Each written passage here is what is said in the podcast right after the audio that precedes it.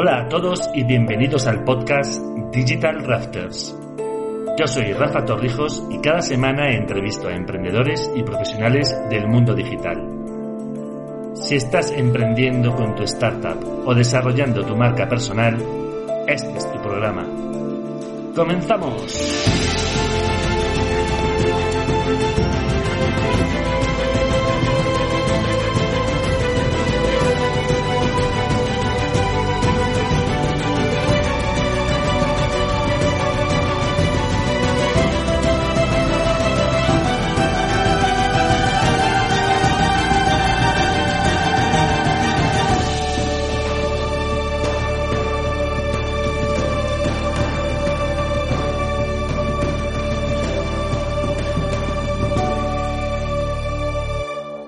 El día de hoy estamos con Manu Chatlani. Manu Chatlani es el director ejecutivo de la agencia digital Jelly. Y Jelly es una agencia digital chilena que apostó por el mundo digital en el 2010, cuando todo el mundo todavía estaba clavado en el, en el mundo analógico, ¿verdad? Eran los albores de Facebook. Yo creo que me subí a Facebook en el 2011 o por ahí. Y ya en aquel entonces Manu ya era un visionario de que el mundo digital iba si fuera visionario, estaría compartiendo fortuna con Mark Zuckerberg, digamos. ¿no? sé que no, no está pasando. Pero bueno, pero no, no, no, te va mal, ¿no? Con Jelly, ¿no? Yo creo que habéis, habéis tenido muchísimos logros, ¿no? Muchísimos logros en todos estos 10 años, ¿verdad? Te voy a contar un secreto que probablemente tú no sepas, pero tú fuiste de las primeras personas con las que hablé cuando monté Digital Raft. ¿En serio? Sí, me llamó muchísimo la atención que me buscases y, que quisieras hablar por Instagram. O sea, era como, wow, mira, me están buscando, me, quieren hablar conmigo. Y, me, llamó muchísimo la atención. De hecho, yo creo que tú y otras dos personas más me impulsaste a, empezar con este canal de, entrevistas y de, y de, hablar con gente y de, bueno, no sé, de compartir con la audiencia pues otras experiencias aparte de las que yo tengo, ¿no? Así que por la parte que me toca, Manu, quiero decirte que me inspiraste y que me motivaste a hacer algo más allá de lo que eran mis fronteras, porque yo no me atrevía. Qué bueno, o sea, no, no, no, no, lo intenté así, salió de, como se dice en Chile, de chiripa o de suerte o de. Pero bien, qué bueno que. Nada, hay que total no se pierde nada y hay que seguir probando. Si parte emprender es eso, ¿no? Finalmente. Finalmente. Sí, sí, desde luego, desde luego. ¿Y sabes lo que pensé de ti? Te voy a decir otro, otro secreto. Wow, este tío no le tiene miedo a, nada. O sea, este tío me busca y me dice, hey, vamos a hablar. Y eso lo que me dijo fue como, tengo que aprender de esto, tío. de esta experiencia tengo que aprender. Tengo que quitarme el miedo a que si quiero hablar con alguien, Mm, lo busco y lo, y lo encuentro y, tengo una conversación, ¿no? Me encanta, Manu, de verdad, te lo agradezco mucho. Bueno, Manu, pues nada, venga, ya estamos aquí. Estoy convencido de que, como decía Steve Jobs, o como dijo Steve Jobs en aquel discurso tan famoso eh, en la Universidad de Stanford, de que todos llegamos a un punto en el que cuando miramos atrás conectamos eh, nuestro pasado con nuestro presente y nos damos cuenta de por qué eh, somos lo que somos hoy en día, el personaje en el que nos hemos convertido, ¿no? Y, me interesa mucho conocer en la historia de los emprendedores cuáles son esos momentos críticos de tu infancia y de tu juventud que te han hecho ser el Manu que eres hoy, la persona que eres hoy. Cuéntanos un poco de, ti. Vamos a dejar de lado el consumo de sustancia de dudosa procedencia para más adelante en la, conversación, pero yo te diría que la infancia estuvo muy marcada por muchos cambios de, de ciudad y de país en forma muy seguida, ¿no? Entonces, mi padre está retirado, pero, pero es un emprendedor, fue un emprendedor, hizo muchas cosas y cada vez que cambiaba de negocio cambiaba de país. Entonces nos tocó, yo, eh, yo nací en Lima, pero no, pero no me crié en Lima, me crié en Panamá, pero bajo un mix de culturas de dos países, ¿no? Mis, padres son de la India, eh, pero entonces el mix era entre cultura de la India y cultura norteamericana, lo cual ya es bizarro.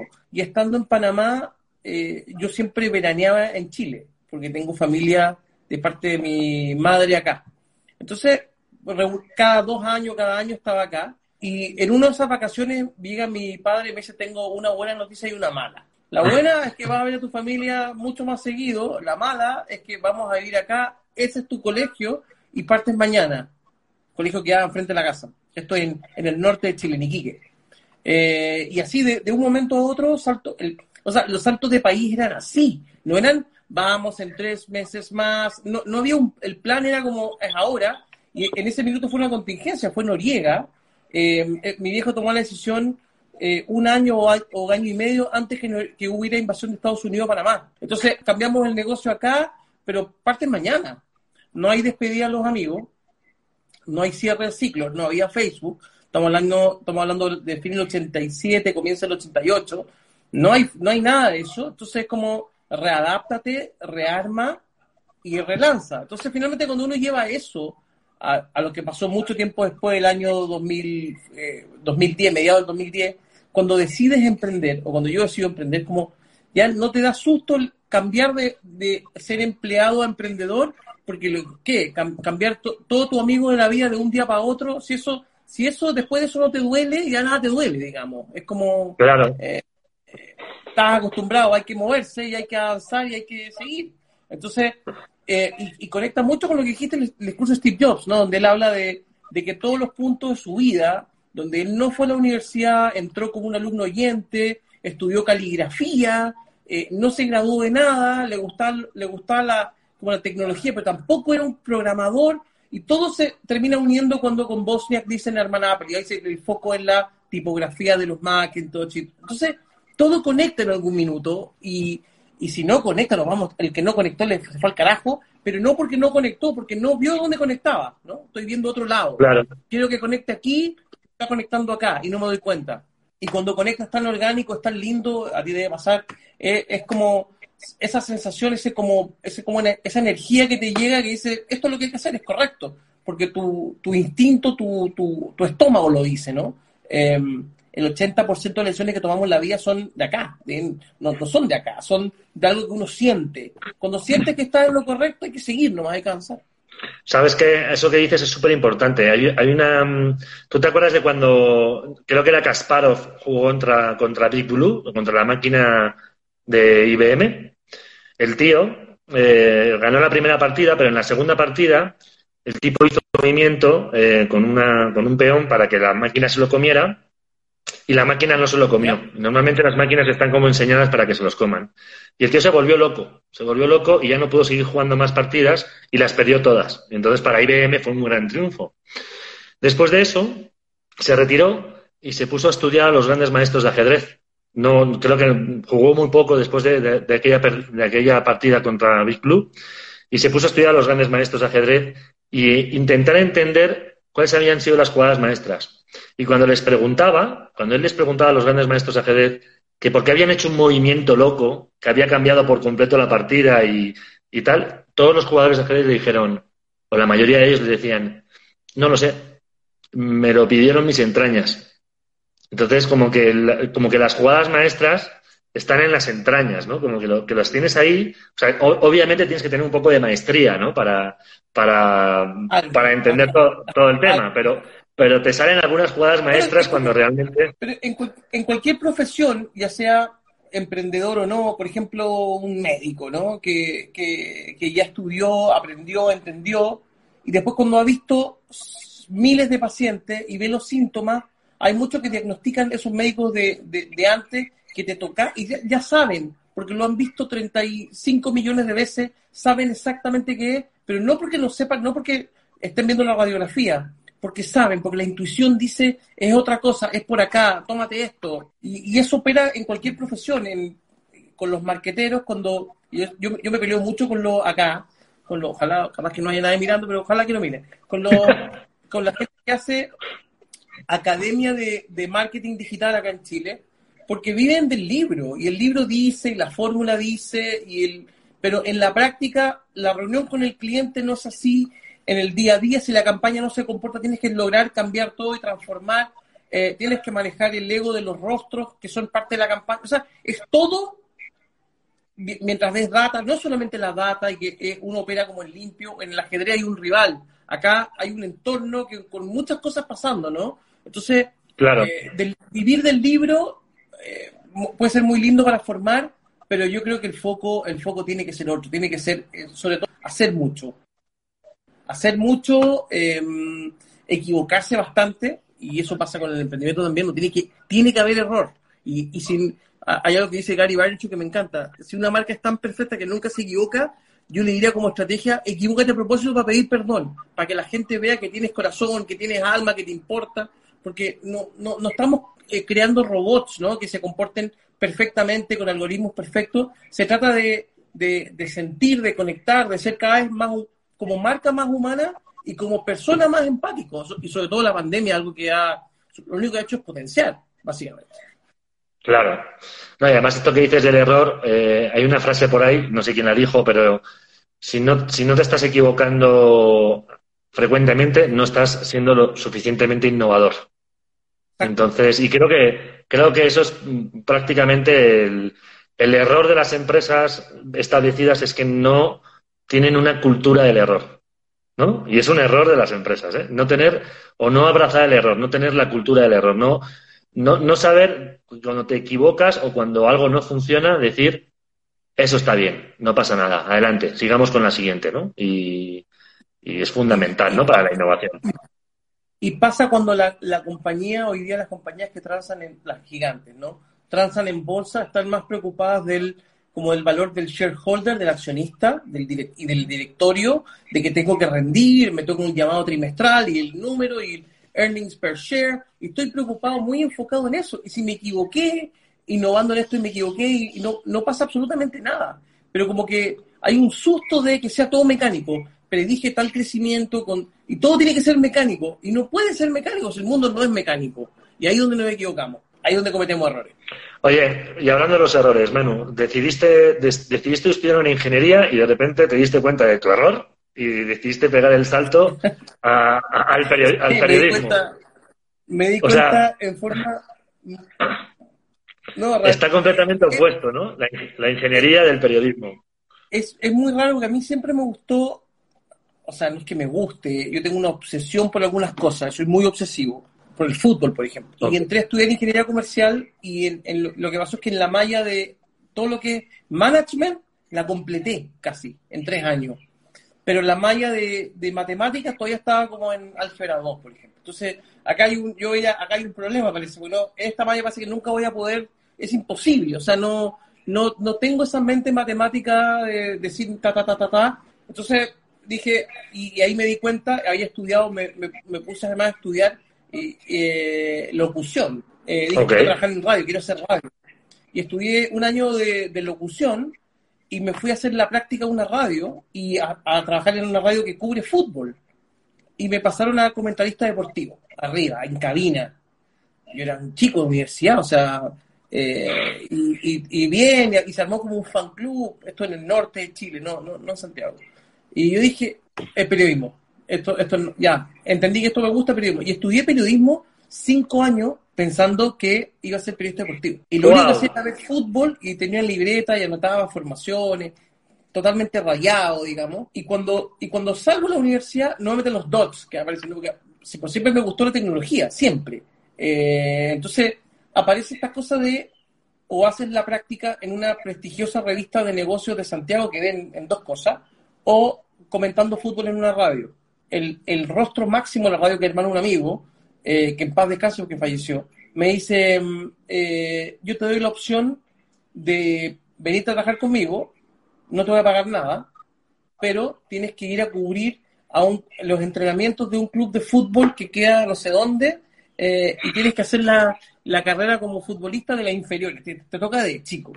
Y yo dije, no, o sea, yo ya hice cabina, eh, y yo le dije, yo, yo que además tengo un ego un poco disparado, le dije, yo entiendo más de fútbol que todo lo que trabajan contigo y, de ti mismo. Me dijo, yo lo sé, me dice él, pero lo tienes que demostrar. Entonces dije, intelectualmente esto no es desafiante, es más desafiante esto. Y me fui a trabajar en negocio, en una revista. Y ahí hice periodismo y de ahí salté a agencia de comunicaciones y de ahí me metí en comunicaciones, en más temas publicitarios, digamos, que, me, que aún me, me voló mucho más la cabeza porque me quedé con la tranquilidad de que el fútbol lo puedo disfrutar ahora, no tengo que trabajar en eso, porque lo amo, lo amo así con, como con todo, el juego PlayStation y juego fútbol. Y esto se convierte en un tremendo hobby que, que, protejo y me dedico a esto otro que me mata, que es la publicidad.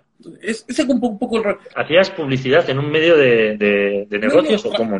No, trabajé en un medio de negocio como periodista, cubrí noticias. y, luego pasaste a agencias, a otras agencias.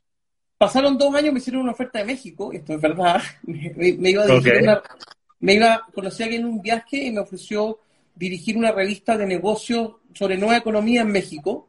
Eh, yo dije, fantástico, renuncié en Chile, y estaba sacando pasaporte, viendo todos los detalles. Vino el, justo había sido el reventón de la .com, entonces hace, hace unos meses, entonces el proyecto se chingó, como dicen allá, se chingó totalmente, y fue como ya no hay revista de, nueva economía, pero vente a hacer una revista de pyme a México. Y yo dije, yo sé tanto de pyme como tú, le a él, ¿no? Como tú de fútbol. Así que esto no va a funcionar. Y me, y me metí a trabajar en comunicaciones en Chile, en agencias de PR. Y, y pasé por varias. Eh, dos de ellas que son multinacionales y en la última eh, me dijeron, yo estaba encargado de, ya, me salté varios años, pasé del signo del 2000, hice varias cosas y salté al, al 2007, 2008. Y ahí me dicen, eh, arma el área digital y después trae a alguien y tú sigues a cargo de innovación y nuevos negocios. Y yo digo, yo a digital lo amo digital. Entonces, ok, voy a abrir digital, pero lo voy a tomar yo. Y lo metí yo y hice lo que había que hacer y lo que había que leer, pero además cometí los errores que había que cometer y, y le fue bastante bien. Y cuando me di cuenta que en mi cabeza esto va a ser digital y no tiene vuelta, entonces armo una agencia digital. O sea, porque en una agencia de PR, el PR va a ser el 90% del, de la importancia, el digital va a ser el 10%, el, el hermano pobre, digamos y, y, y el, el, área que dirigía hacía el negocio como la meta de negocio en tres meses. ¿Qué hago el resto de los nueve meses? Ya, ya hice el año y no tengo más techo para crecer. Entonces me aburrí y dije que esto lo armo solo, digamos. Y lo armé solo. Y el 2010 me casé, ya estoy separado, pero me casé el 2010 y al mes, ni ya ni un mes casado, y renuncio y armo Jelly. Y esto me lo enseñó un gran emprendedor en Chile, eh, no sé, lo conocen en México, se llama Felipe Cubillo, que en paz descanse, murió en un accidente de avión hace unos años acá.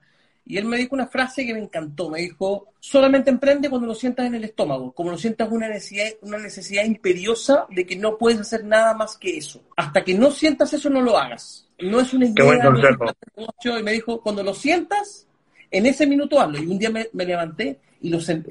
No, no estaba convencido. Un día me levanto y lo siento y digo, le digo a mi señora, le digo, sabes que yo te, quiero contar que voy a renunciar y voy a armar esto. Y hay, hay partido, no sé. Hay que estar muy loco para casarse el mismo mes y emprender, digamos, ¿no? Así como doblemente loco. Ya para casarse hay que estar loco, convengamos. pero casarse y emprender en el mismo mes es como, pero todos los puntos se unen finalmente, entonces se unieron. Oye, ¿y qué miedos tenías tú cuando emprendiste? Sobre el emprendimiento, la verdad, nada. Siempre le he tenido miedo a las arañas, eh, pánico. Ahora debo agregar que a las polillas no, no las soporto, tengo más que pánico y a la muerte.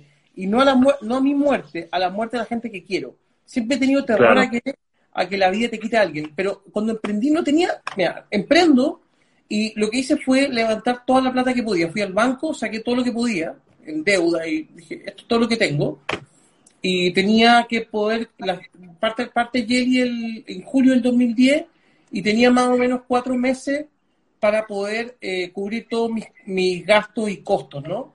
Y de lo contrario tenía que buscar trabajo. Cuatro meses. Eso es muy poco. sí. Bueno, poco mucho, yo dije, yo, que me tenía, yo que me, me, suelo tener demasiada fe, dije, no, esto fácil, cuatro meses. Pero cuando uno entra en la vibración de hacer lo que realmente te gusta y te, y te mata, el, el primer año fue brutal en, en, cantidad de horas trabajadas de 8 a 1 de la mañana todos los días, o sea, no había mucha pausa, pero estoy haciendo lo que estoy haciendo y al, al poco andar, eh, al poco andar, entraron los clientes y a los 4 o 5 meses no solamente todo seguía, sino que ahí entran eh, la Carlos Herreros, que viendo esto, y la, y la Conti Rosa. Eh, la Conti hoy día no solamente eh, ambas siguen, digamos, en la agencia, sino que la Conti es mi socia. tengo, tengo dos socios y ella es una de mis socias hoy día. Hizo toda la carrera en Jelly. Eh, y nada, partió como esta aventura que vamos a hacer algo distinto. Eh, y, de a poco fue creciendo la cosa, digamos. Eh, pero, pero con mucho, insisto, cuando algo te vuelve, te trastorna, que es locura total, eh, ahí funciona. Cuando lo, lo, ves como me voy a emplear para no tener jefe, entonces voy a, eh, voy a emprender para no tener jefe y tengo un plan y es un Excel. Estáis, este, estáis buscando no tener jefe. Esto es, quiero hacer esto porque esto me mata. O sea, no, no, no, no sabría hacer nada más que esto. ¿Sabes qué? Eso mismo, eso mismo dice Dustin Hoffman en una de estas entrevistas, no sé si las hayas visto, que hacen en el Actors Studio. Él nunca se vio como no actor. O sea, él siempre se visualiza a sí mismo como actor en cualquier tipo de ámbito, en cualquier tipo de teatro, en cualquier tipo de lugar. Decía, o sea, yo hubiera sido actor aunque hubiera sido maestro de escuela, hubiera sido el maestro actor. No sé, o sea, era como, no entendería mi vida si no fuera esto que me apasiona, que hago. Eh, de verdad, no, no entiendo cómo podría ser mi vida.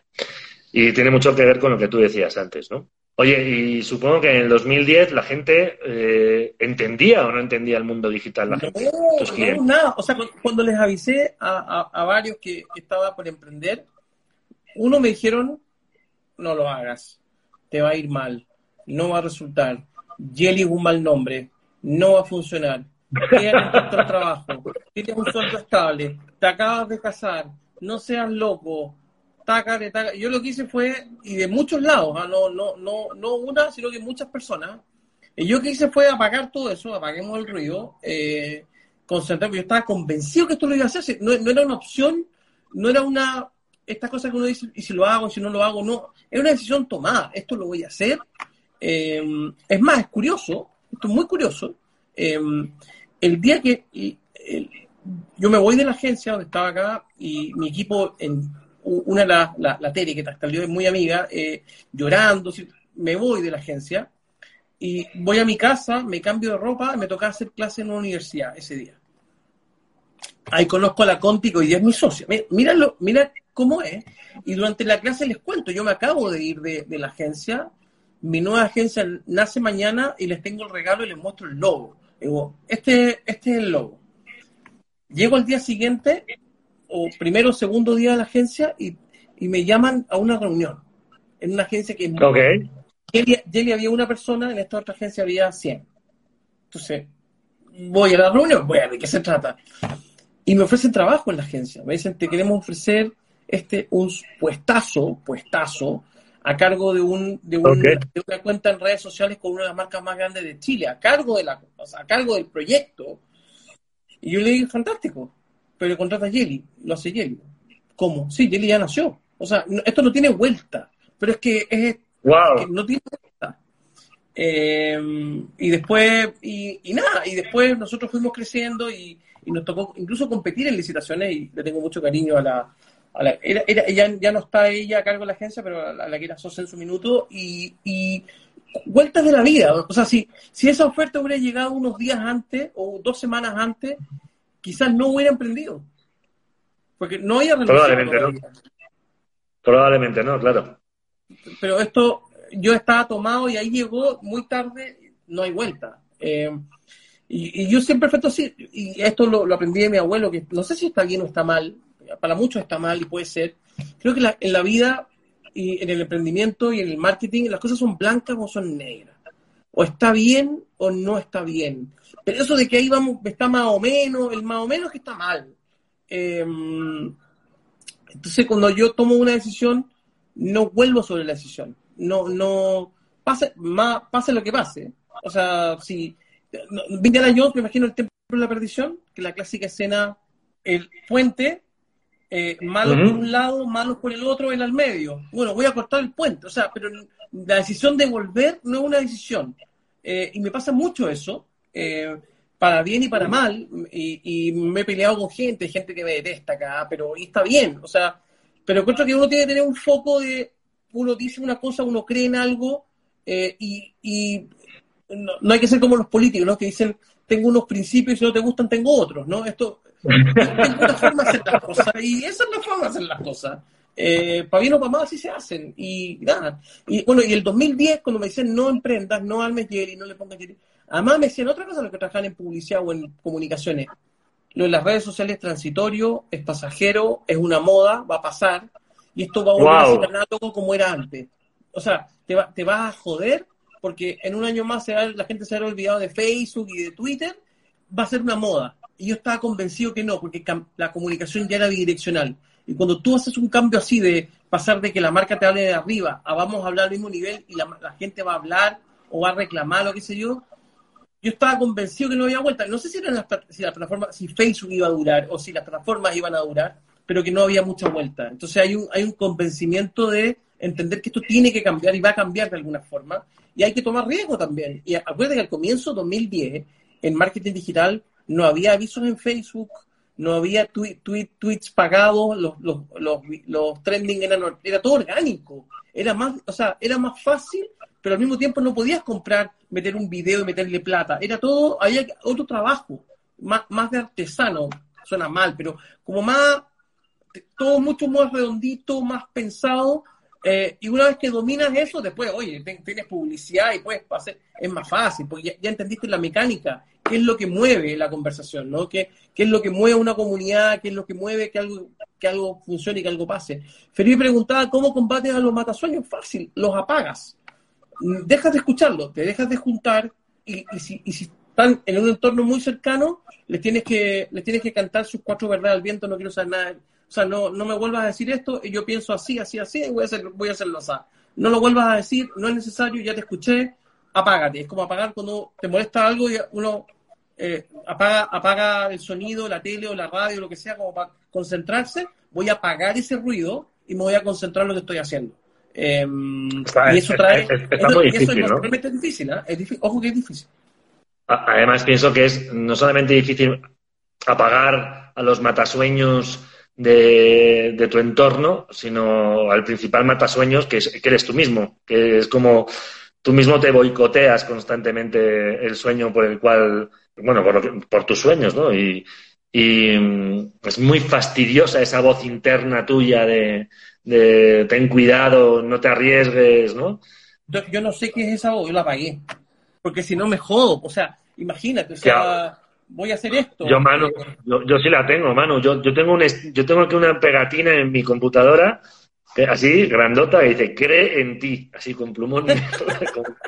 Tienes que creer, Rafa, cree en ti. No, no, no, no creas que te, que te puede ir mal, ¿no? A mí me decía un amigo...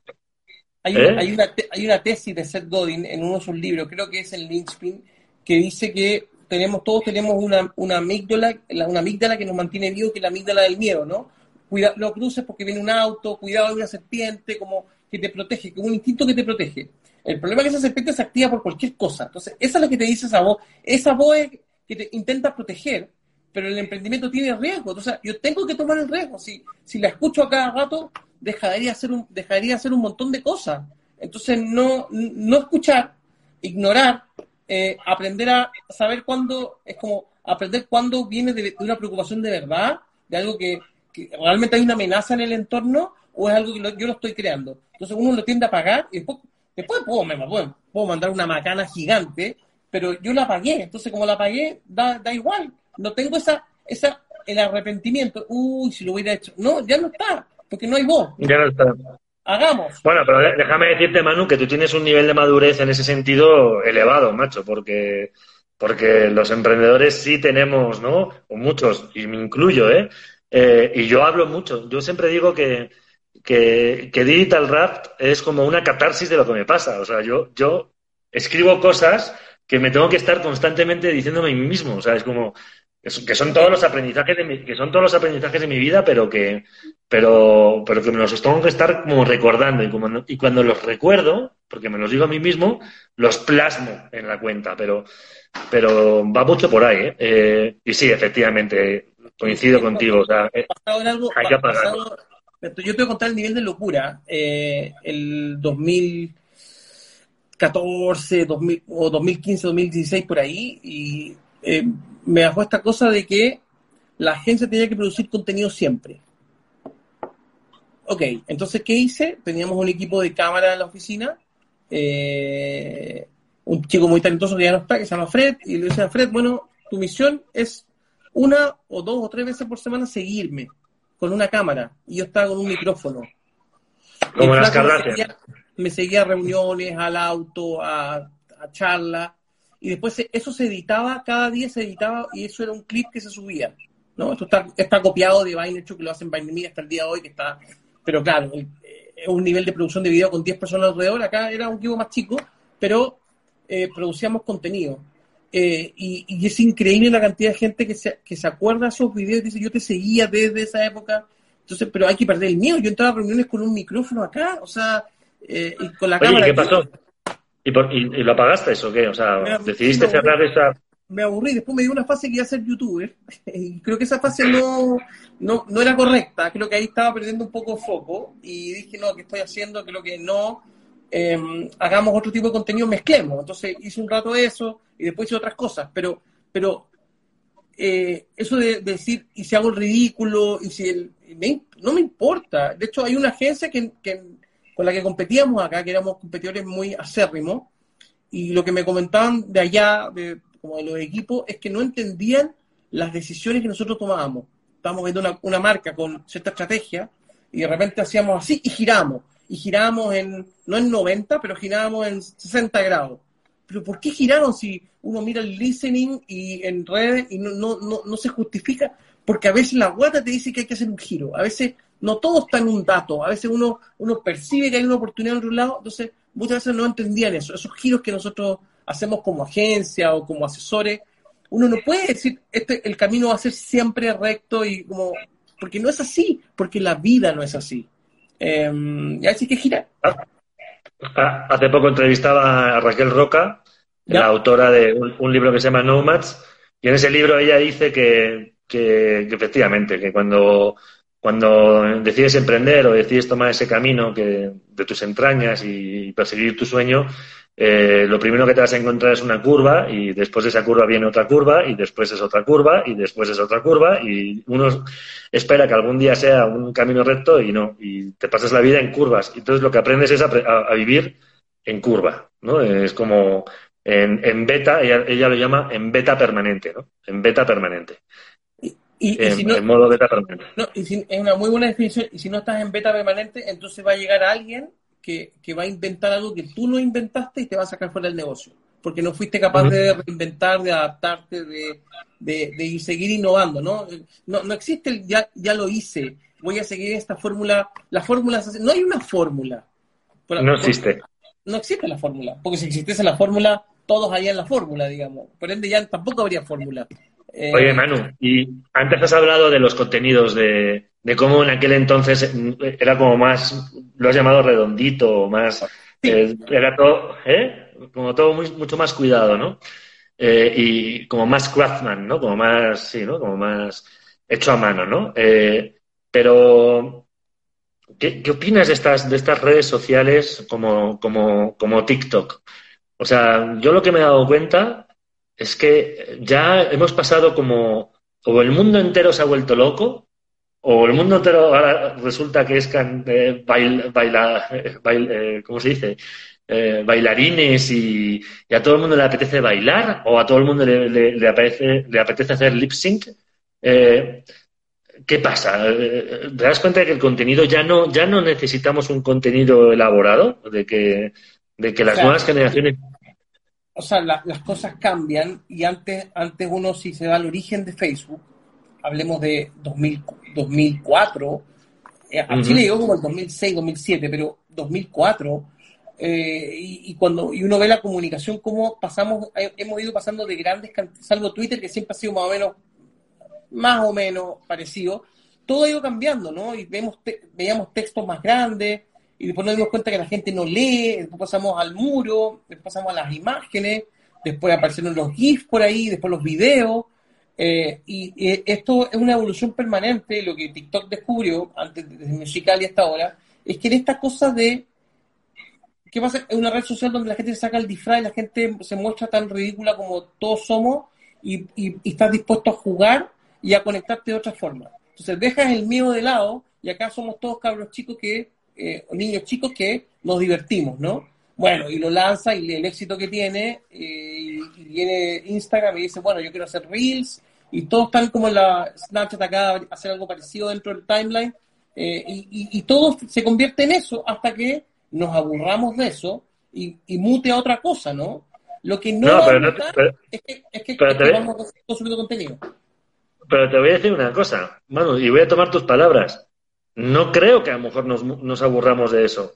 Puede que no. Acuérdate, acuérdate lo que te dijeron, o sea, eh, no, nos vamos a aburrir de las redes sociales y vamos a regresar a... No, no, no, o sea... No, no, no, yo no hablo de eh, aburrirse, ojo, no digo, perdón, no digo aburrirse de TikTok, digo, de repente la moda de hacer coreografías y bailes y videos con sonido va a seguir y va a aparecer otra cosa que diga, ah, esto nos gusta más. Entonces la gente va a empezar a hacer más eso. Eh, antes eran posts, después eran tweets, después eran fotos, después stories. La cosa cambia. ¿Qué, consejo le darías tú con tu experiencia y yo además que, he visto que tú has dado charlas sobre, sobre TikTok, o sea que te has metido ahí a, explorar este tema? ¿Qué, consejo se le da a una empresa, vamos a decirlo, seria, ¿no? Por ejemplo, un, despacho de abogados o, no sé, tampoco tan seria como un despacho de abogados, pero, pero a lo mejor una firma de consultoría, alguna cosa así, para que se metan, para que se metan en TikTok. O sea, ¿qué puedes hacer en TikTok como empresa? Es súper fácil. Eh, eres capaz de crear un contenido que en 15, 30 segundos, un minuto de, de valor, entretenga y de valor o entretenga e informe. Si la respuesta es sí, dale, porque más allá de cuánto humor o no tenga, las marcas tienen que estar donde están las personas. Hoy día en TikTok hay 800 millones de personas en el mundo, en Chile más o menos 3 millones eh, y subiendo. Entonces, si la atención está ahí, de alguna forma tengo que conectar y hacer algo. De hecho, yo he visto abogados en Chile dando consejos legales. Entonces te dan consejos de una de fondo y te doy consejos legales editados que se vean más menos aburridos que lo que como son ellos de verdad, digamos, pero consejos eh, sobre un divorcio o sobre una demanda entonces es una forma de ganar credibilidad y conectarte contigo y capaz que tú digas, oye, este flaco me saltó, no lo conocía. ¡Pum! Eh, eh, y, las marcas tienen que ser agnósticas frente a eso, ¿no? Es tratar... Eh, no es que, ay, es que me gusta Facebook porque es más fácil, o me gusta Instagram porque me acostumbré y tengo 500 mil fans. Si, si la atención, o ya está dividida en varias plataformas, pero se mueve fuertemente a una, de alguna forma tengo que estar ahí y si dura un mes, dura un mes, y si dura un año, dura un año. Esta cosa que voy a esperar tres años para ver cómo le va. No, pues, pues, es como, es como si fuese la tele, ¿no? Eh, tiene 30 puntos de rating. La marca va y, compran un aviso, no esperan que el programa se mantendrá 10 años y ahí toma la decisión. No, y, y, las redes son iguales. Van a ir cambiando. Donde está la atención tengo que entrar, pero tengo que entrar sin avisos. Puede haber aviso, pero tengo que entrar una estrategia, con algún contenido, con algo que dé valor. Eh, y para entrar a TikTok, las marcas tienen que estar disponibles a, despeinarse un poco, a sacarse el maquillaje, de lo contrario no funciona. Eh, se ve muy, muy poco, muy poco real y no funciona. tenemos que ser un poco esperpénticos en TikTok, o sea, ser un poco alocados y, o sea, mira, mira, lo de Ocean Spray, la clásica historia, ¿no? Del este flag que vivía no tenía, no tenía un peso en Estados Unidos, se sube a un skate, toma el ya, ok, pasa todo lo que pasó, y le regalan un auto, le pagan el matrimonio, o sea, la luna, la luna de miel, y recibe premios y todo, y todo, es el mejor spot de la marca en la historia es un video hecho por alguien que no le pagaron y que dura 15 segundos. Entonces, esas oportunidades están ahí. Eh, hay que salir a eh, escuché, le, escuché a ese tipo en una entrevista y ahí este, está este gurú que se llama Gary Vee, seguramente lo conozcas. Sí. Y, y, y, le, le, agradecía, el chico este le agradecía a Gary Vee, le decía, yo esto lo aprendí de Gary Vee, porque él me decía que, que suba algo, lo que fuera, sube lo que quieras, pero sube algo. Y, y ese día no había podido agarrar autobús o lo que sea, y decidí agarrar mi patineta y irme a trabajar en la patineta. Y bueno, pues tenía sed, iba cantando, iba feliz de la vida y hice eso. Porque, porque recordé que Gary Vee me dijo, pues tómate un video, tío, de, un minuto y, ponlo en las redes a ver qué pasa. No podemos estar, no, no podemos enfrentarnos a las redes buscando la viralidad de esa manera, yo entiendo, pero sí, pero sí tenemos que romper un poco la barrera de, querer salir, ¿no? Y ahora que estabas hablando de cómo teníamos, del consejo que le estabas dando a las marcas para estar en TikTok, eh, me vino a la cabeza una posibilidad, también puede ser una buena forma de, mostrar la cultura interna de una compañía, ¿no? De como de, hacer cosas divertidas con la, gente, ¿no? Claro, pero, pero si andas, andas por dentro de la compañía y andan todos así como post-COVID con la corbata y todos sentados así y tieso, eso tampoco, eso tampoco va a funcionar. Entonces, em, hay que relajarse un poco. Si la, vida, la, pandemia nos ha enseñado que finalmente lo que más importa son los momentos, las personas, eh, otras cosas que, que no son lo de la, tanta apariencia y tanta cosa. Hay que salir de ahí, eh, hay que jugar en las plataformas, las marcas tienen que ser capaces de moverse cada vez más rápido. Porque va a haber más plataformas, va a haber más oportunidades, van a salir más cosas. Em, no todas las plataformas que se prueban, que Facebook ha probado en Estados Unidos, han salido de Estados Unidos. Entonces, las marcas que están allá están probando todo, ¿no? Porque el, el, el, el Next Facebook, que, que, fue Instagram en algún minuto, que, así, que está haciendo TikTok, puede estar en cualquier lado, eh, puede salir de cualquier lado. Y tengo que estar en todos lados creando contenido. Em, Oye, ¿y tú? No sé si lo haces con Jelly o no lo haces con tu propia agencia, eh, ¿vosotros, estáis en, todos lados? ¿Vosotros estáis en, en, todos los canales, en todas las, perdón, en todos los, en todas las plataformas? cuando uno piensa...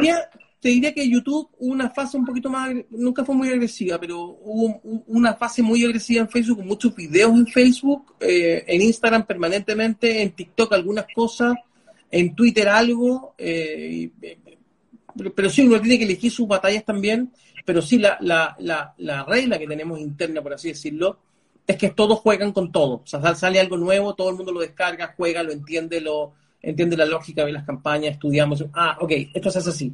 Más allá de que pues nosotros eh, nos guste para usarlo en el día a día, pero hay que entender la lógica de todo para cuando uno se siente con un cliente decir, hay que hacer esto, ¿no? Eh, claro. Para ti, acá. Eso hay que entenderlo bien, ¿no? decir, no, no, no, volver, no, volverse académico. No, yo creo que TikTok podría ser, el podría ser o me han contado que no sirve. Es, me meto, ¿no? Eh, Experimento, aprendo. Claro. Si no, es teoría. Teoría no sirve. Teoría no sirve.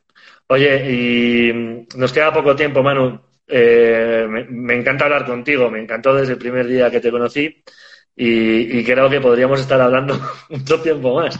Eh, así que te remito a otra, a otra, a otra entrevista. Yo no lo quisiera llamar entrevista, a otra llamada, a otra conversación. Una conversación, una conversación. a otra conversación eh, más adelante. Eh, pero y, conociendo todo tu bagaje y toda tu experiencia, ¿cuáles crees tú que van cuáles crees tú que van a ser las tendencias en el próximo año, o sea, o los dos próximos años? No me, ¿Por, ¿por dónde ves? Siempre hago eso. No lo he hecho todavía, pero sí, no, no. Creo que vamos a ver más profundidad de las cosas que vimos este año. O sea, si vamos a volver a estar encerrados, lo que deberíamos terminar es profundizando aún más, volver a los lives, que se profundice los Zoom. Hoy hacer un estudio que hablaba de las marcas que, que, han crecido más rápido en 2020. Zoom es la número uno. Em, y, y muchas marcas relacionadas con el COVID pero creo que lo que va a terminar pasando es que las experiencias online, los eventos van a mutar, debiese ser más profundos y más ricos que un Zoom y, cuatro cámaras, ¿no? O sea, hay una debe haber una mayor producción. Hace poco un vi un recital que comprabas entrada y era a muchas cámaras, eh, estaba en, en, vivo, pero como un vivo disfrazado, eh, y todo era como una producción eh, grande de Hollywood, ¿no? En, términos de cámaras, de edición. Entonces vamos a ir mutando hacia eso por un lado, pero creo que apenas vayamos saliendo de la pandemia, va a haber una vuelta muy fuerte a todo lo que sea experiencial saliendo de digital, ¿no? Lo veo en digital y después me voy al concierto, me voy al restaurante a comer esa hamburguesa ya sin mascarilla, sin preocuparme la mesa al lado. Creo que hay una cosa media salvaje eh, y, y apenas va a ser así como un...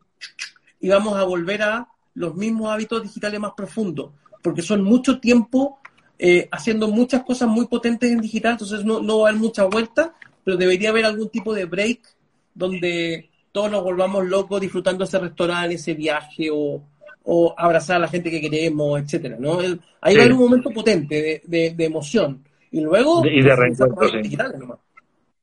Sí, sí, sí, sin duda alguna. Oye, ¿y tú, tú piensas que, esta pandemia nos ha, nos ha hecho como mirarnos un poco más hacia adentro? O sea, yo creo que una tendencia fuerte que también se viene es el tema de la marca personal. O sea, como que cada, que cada uno se ve a sí mismo como, como una marca, ¿no? Y, y, que tiene que estar expuesto en redes. Y, o sea, vamos a salir de lo que son las marcas, eh, las que todos conocemos, y vamos a empezar a tratar con clientes que son altos ejecutivos o que son eh, artistas, emprendedores que quieren tener una imagen. Eso ya está pasando ah, y está pasando antes de la pandemia, a menos en Chile estaba pasando antes de la pandemia. Había algunos ejecutivos que estaban con, asesores para, para, ver ciertas cosas de su marca, de entender eh, cómo comunicar mejor, entender algunas plataformas digitales mejor para ver qué puedo hacer en LinkedIn o qué puedo hacer acá o qué puedo hacer allá. Eh, pero creo que, ¿sabes que ayudó mucho tanta descarga de TikTok y que los más viejos con los más chicos hicieran cosas juntos para que entiendan que no pasa nada, ¿no? Hiciste una, una macana y te, y te cagaste la risa y no pasó absolutamente nada y nadie se murió y nadie te humilló y nadie te hizo bullying. Fue efímero, duró un rato, pasó. Eh, creo que eso ayuda mucho a sacar esta mentalidad de todo tiene que ser tan estructurado y, perfecto y pulcro. Y, de repente no. Y está todo bien. No, no, no. Desde luego que no. Y ya lo he dicho en otra entrevista, pero eh, mi hijo, mi hijo de 10 años, tiktokero, 41.000 seguidores, es la, es el, el, community manager de la familia, nos explica a todos cómo se tienen que hacer las cosas. Eh, una maravilla, una maravilla verle crear contenido y que te sepa explicar cómo se crea y de cómo tienes que picar aquí y acá. Y, yo soy director de marketing, tengo un equipo entero y voy corriendo con mi equipo y les, y les digo, que me ha dicho mi hijo que, esto se hace así. Entonces. Eh, exactamente. Yo, yo una vez tuve una reunión con un, con un, hice una consultoría a una marca grande que tiene muchas marcas de consumo en Chile. Y contaban que el gerente de marketing vendía productos para niños, pero apostaba todo su marketing a la televisión hasta que un día estaban en, la casa de la playa con todos los sobrinos y nietos, qué sé yo, y se da cuenta que cuando sale su marca en la tele todos toman el teléfono. Y dijo, dijo, puta madre, estoy jodido. O sea, sigo invirtiendo en televisión y esto pide, nadie ve la tele. Ok, y ahí cambió todo a digital, pero hasta que no lo ven, a veces no, le, no basta el estudio, no basta que se lo diga, lo tienen que ver. La pandemia sirvió mucho para eso. Manu, Dale. te agradezco muchísimo tu tiempo, tío, eres genial. Me alegra muchísimo haber hablado contigo y te remito a otra entrevista, eh, puta madre, a otra conversación. Me acabo de quitar de encima esa Dale, dale, dale. Otra conversación. Dentro de, ¿eh? dentro de unos meses. Dale, un abrazo. Cuídate mucho, Manu. Muchas gracias. Y muchas gracias a todos los que nos habéis estado escuchando en esta, en esta conversación y a los que nos van a escuchar después. Hasta luego.